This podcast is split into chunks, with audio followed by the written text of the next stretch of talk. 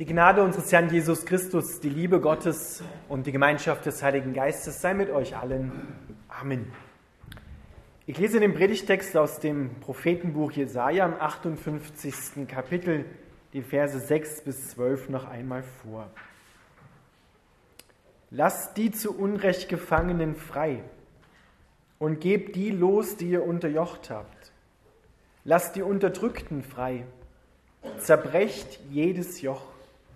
Ich möchte, dass ihr euer Essen mit den Hungrigen teilt und heimatlose Menschen gastfreundlich aufnehmt. Wenn ihr einen Nackten seht, dann kleidet ihn ein. Verleugnet euer eigenes Fleisch und Blut nicht. Wenn du so handelst, wird dein Licht aufleuchten wie die Morgenröte. Deine Heilung wird schnelle Fortschritte machen. Deine Gerechtigkeit geht dir dann voraus und die Herrlichkeit des Herrn folgt dir nach. Dann wirst du rufen und der Herr wird antworten. Du wirst um Hilfe schreien und er wird antworten, hier bin ich. Entferne die Unterdrückung aus deiner Mitte. Lass die höhnischen Fingerzeichen und das trügerische Reden. Lass den Hungrigen dein Herz finden und hilf dem, der in Not ist. Dann wird dein Licht in der Dunkelheit aufleuchten und das, was dein Leben dunkel macht, wird hell wie der Mittag sein. Dann wird dich der Herr beständig leiten und dir selbst in Dürrezeiten innere Zufriedenheit bewahren. Er wird deinen Körper erfrischen, sodass du einem soeben bewässerten Garten gleichst und bist wie eine nie versiegende Quelle. Deine Leute werden die Ruinen aus alter Zeit wieder aufbauen. Die Grundmauern vieler Generationen werdet ihr wieder errichten dann wird man euch folgendermaßen nennen, die die Risse ausbessern und die Straßen erneuern, um sie wieder bewohnbar zu machen. Lieber Vater im Himmel, wir bitten dich, dass du unsere Herzen weit machst für dein Wort und für deine Gegenwart. Amen.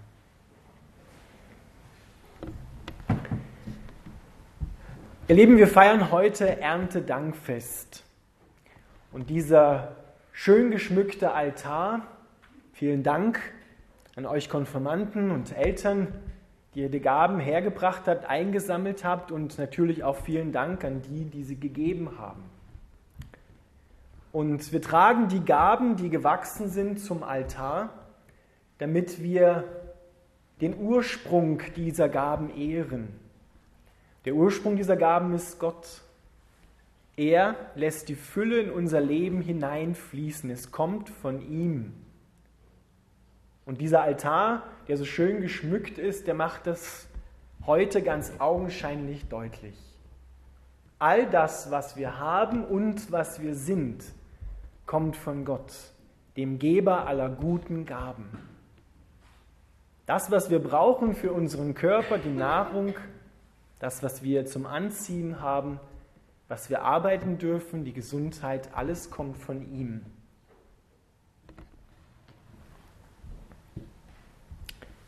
Ich habe heute in Unterschützen, wer, der, wer die Kirche kennt, über die Schatzkästchen gepredigt.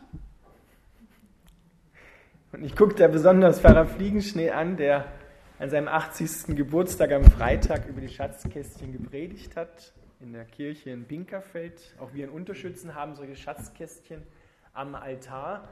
Und da wurde das so schön deutlich. Was an geistlichem Segen von Gott kommt, vom Heiligen Geist, die guten Gaben, der Friede, die Freude, die Freundlichkeit, Sanftmut, Selbstbeherrschung. Und auch die Gaben, damit wir in den Dienst des Heiligen Geistes einsteigen können und es unseren Mitmenschen teilen können und natürlich auch das, was wir zum Leben brauchen. Auch das Volk Israel hat von Gott diesen Segen sich erwünscht. Auch das Volk Israel hat Gott darum gebeten, dass, sie, dass ihnen Gerechtigkeit widerfährt. Doch wisst ihr, was sie nicht wollten? Sie wollten es nicht mit ihren Mitmenschen teilen. Sie wollten es nicht weitergeben. Sie wollten das Gute für sich, aber nicht für die anderen.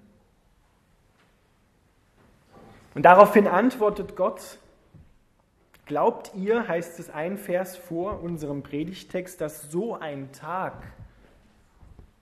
an dem wir zwar das Gute nehmen, was Gott uns gibt, dass so ein Tag dem Herrn angenehm sein könnte?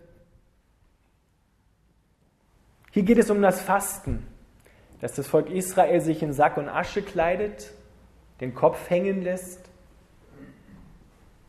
aber ganz vergisst, dass es einen Gott hat, der barmherzig ist. Ein Gott, der barmherzig ist und der die Barmherzigkeit wiedergespiegelt haben möchte im Leben von seinen Kindern, von seinen Menschen im Miteinander. Woran sagt Jesus, erkennt man Christen? Man erkennt sie an der Liebe, die sie untereinander haben. Aber ihr, sagt Gott zum Volk Israel, auf der einen Seite wollt ihr den Segen haben, aber auf der anderen Seite, wenn ihr wieder geht oder im selben Atemzug, schlagt ihr mit gottloser Faust rein. Ihr zeigt wahrscheinlich mit Fingern auf andere, verborgen oder offen, und legt Joche auf die anderen, die, die mich geärgert haben, die, die mir wehgetan haben, denen vergebe ich nicht. Und damit legen wir ein Joch auf die anderen. Wir beschneiden ihr Leben. Wir lassen, so fasst es Jesaja hier zusammen, unser Herz nicht mehr finden. Wir machen unser Herz zu. Wir ziehen eine Grenze, eine Mauer um unsere Herzen. Und manchmal auch eine Mauer, ganz augenscheinlich, um ganze Länder, um ganze Kontinente, wo andere Menschen kein Herz mehr finden. Glaubt ihr, dass solch ein Tun dem Herrn gefallen würde? Aber wisst ihr, was Gott macht? Er zeigt dem Volk Israel und er zeigt auch uns die Fülle, die er bereit hat.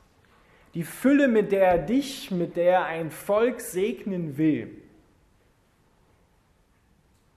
Und das ist im Gegensatz zu dem, was, was wir geben können, wenn man es so formuliert, ist das überdurchschnittlich viel.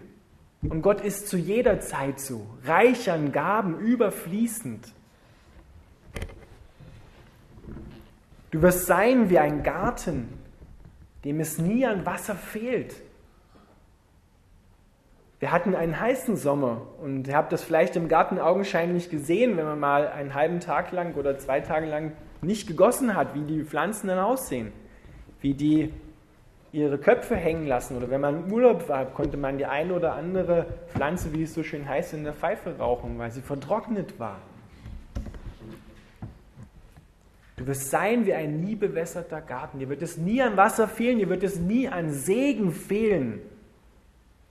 Und wenn du rufst und möchtest, dass Gott in dein Leben eingreift, und wer möchte das nicht, und die Sache zum Guten wendet, die so vielleicht schlecht begonnen hat, dann wird er sagen, hier bin ich. Und das ist der Name Gottes. Ich bin, ich bin der, ich bin da. Und wenn er da ist, dann wird alles gut. So haben es die Jünger auf dem See Genezareth mitten im Sturm erfahren. Jesus kommt zu ihm auf dem Wasser und das Erste, was er sagt, es ist gut, ich bin ja da. Ich bin da. Wir nehmen in unserer Zeit die Dinge, die wir haben, viel zu selbstverständlich. Das muss immer so sein, denken wir. Dass immer die Fülle da ist. Aber wenn wir über den Tellerrand einmal drüber hinausschauen, das Gros der Weltbevölkerung, da geht es nicht so gut, wie es uns gut geht hier in Österreich, in Mitteleuropa. Die leiden Hunger, die haben nicht mehr Zugang zu sauberem Wasser. Die leiden unter sozialer Ungerechtigkeit. Und das fängt nicht nur im Großen an, sondern das fängt bei jedem Einzelnen an. Wenn wir unser Herz zumachen, auf der einen Seite nehmen möchten, und Gott will es ja geben, aber auf der anderen Seite nicht bereit sind zu geben. Wenn wir den Segen, den Gott ausgießt, nehmen, aber nicht weitergeben, dann wird dieser Fluss des Segens beschnitten. Dann wird es weniger. Wir haben den Segen nicht nur für uns. Wir haben den Segen, um ihn zu teilen. Und dazu gehört auch das einander vergeben. Dazu gehört auch, dass wir Gutes übereinander reden. Dass wir miteinander auf Jesus schauen. Hier geht es nicht darum, Fehler zu vermeiden. Hier geht es nicht darum, dass man nur vortäuscht, gut zum anderen zu sein, hintenrum etwas anderes denkt. Es kann passieren, dass man mal aufbrausend ist, dass man anderen ein ungutes Wort sagt. Aber die Frage ist, wie wir damit umgehen. Ob wir dann ein Leben lang den anderen nicht mehr anschauen, weil wir Angst haben oder weil wir besser sind als er, oder ob wir wieder aufeinander zugehen und sagen, Gott vergibt's mir, also will ich auch dir vergeben. Weil er so barmherzig ist mit mir, will ich barmherzig sein mit mir und mit den anderen. Aber der erste Gang oder der erste Blick ist auf die Fülle Gottes, die er dir vor Augen malt, ganz augenscheinlich heute an diesem Tag. All die unterschiedlichen Früchte, die er uns hier präsentiert, es kommt von ihm vom Altar und auf dem Altar oder ganz hinten in unserem Garten steht das Kreuz. Dort fließt der Segen Gottes, der das alles ermöglicht hat, der das Leben erhält und wiederbringt. Das kommt von Gott. Das kommt, weil Jesus sich hingegeben hat, weil er so barmherzig war mit uns und immer noch ist. Möchte er, dass wir barmherzig sind mit uns und mit unseren Mitmenschen. Wie sehe eine Welt aus, die von der Fülle Gottes lebt und die Barmherzigkeit lebt und weitergibt? Wenn wir unser Herz wieder finden lassen von anderen Menschen, die in Not sind. Jesus hat sein Herz aufgetan für jede noch so kleine Not. Hier geht es nicht darum, dass wir alle Obdachlosen in unser Haus führen.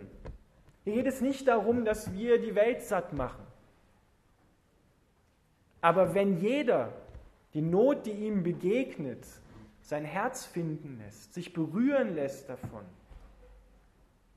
und daran denkt, innehält und daran denkt, dass Gott ja mir auch alles geschenkt hat und immer wieder neu schenkt, dann können wir auch den anderen damit beschenken.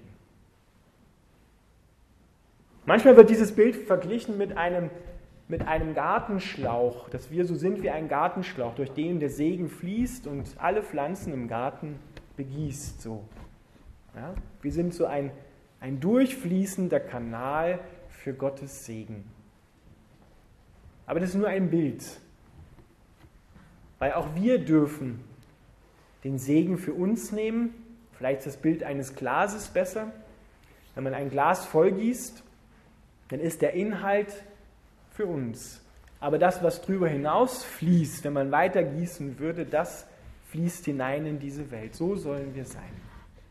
Überfließen vor Gnade, überfließen vor Barmherzigkeit, so wie Gott. Und vergessen wir bitte nicht, dass wir in eine weltweite Gemeinschaft von Menschen gestellt sind. Wenn wir wollen, dass es uns gut geht, dann müssen wir wollen, dass es den Mitmenschen, unserer Umgebung auf dieser Welt gut geht. So geht es dann allen gut. Nur so will Gott das. Nur so hat er das getan. Die Barmherzigkeit, die er ausgießt, will uns dazu anregen, anreizen, diese Liebe weiterzuschenken. Überleg doch einmal, wo in deiner Umgebung Menschen sind, die in Not sind, da brauchst du vielleicht gar nicht so weit schauen, vielleicht deiner eigenen Familie, wo jemand traurig ist, wo jemand Trost braucht, Ermutigung braucht, einen Besuch braucht, ein kleines Geschenk, eine Aufmunterung, ein Gebet. Und alles Beispiele, wo wir etwas geben können, was wir selber erst empfangen haben. Aber das Empfangen ist so wichtig. Dass wir zuerst zu Gott kommen und sagen, Herr, bitte gib mir, damit ich wieder geben kann. Dass die Beziehung zu Gott wieder ins Reine kommt und wir dann auch mit unseren Mitmenschen ins Reine kommen.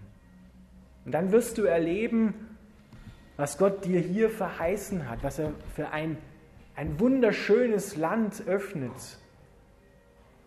Du rufst und er antwortet. Du wirst die Risse zumauern, die im Leben entstanden sind. Dein Dunkel wird hell sein wie der Mittag, wo die Sonne am höchsten steht. Er wird dein Dunkel ausleuchten, sodass es nicht mehr erkennbar ist. Es ist weg, weil er das heilende Licht ist in deinem Leben. Gewaltig. So gewaltig ist Gott. Und es hört nie auf. Weil bei Gott versiegt die Quelle nicht. Er ist die Quelle des Lebens, der Geber aller guten Gaben. Und vielleicht fangt ihr damit an, wieder einmal beim Mittagessen oder beim Frühstück und Abendessen, am besten gleich dreimal am Tag, Danke zu sagen für das, was du vor dir auf dem Teller hast. Ich komme zu Besuch zu vielen Menschen in der Gemeinde auch. Und wenn wir dann gemeinsam essen oder ich andere essen sehe, so, da ist kein Gebet. Kein Danke sagen. Haltet kurz inne, wenn ihr esst und überlegt, wo das wirklich herkommt. Viele Menschen sagen, ja, das habe ich mir verdient, das ist meine eigene Leistung gewesen, das ist mein Geld, was ich da ausgegeben habe.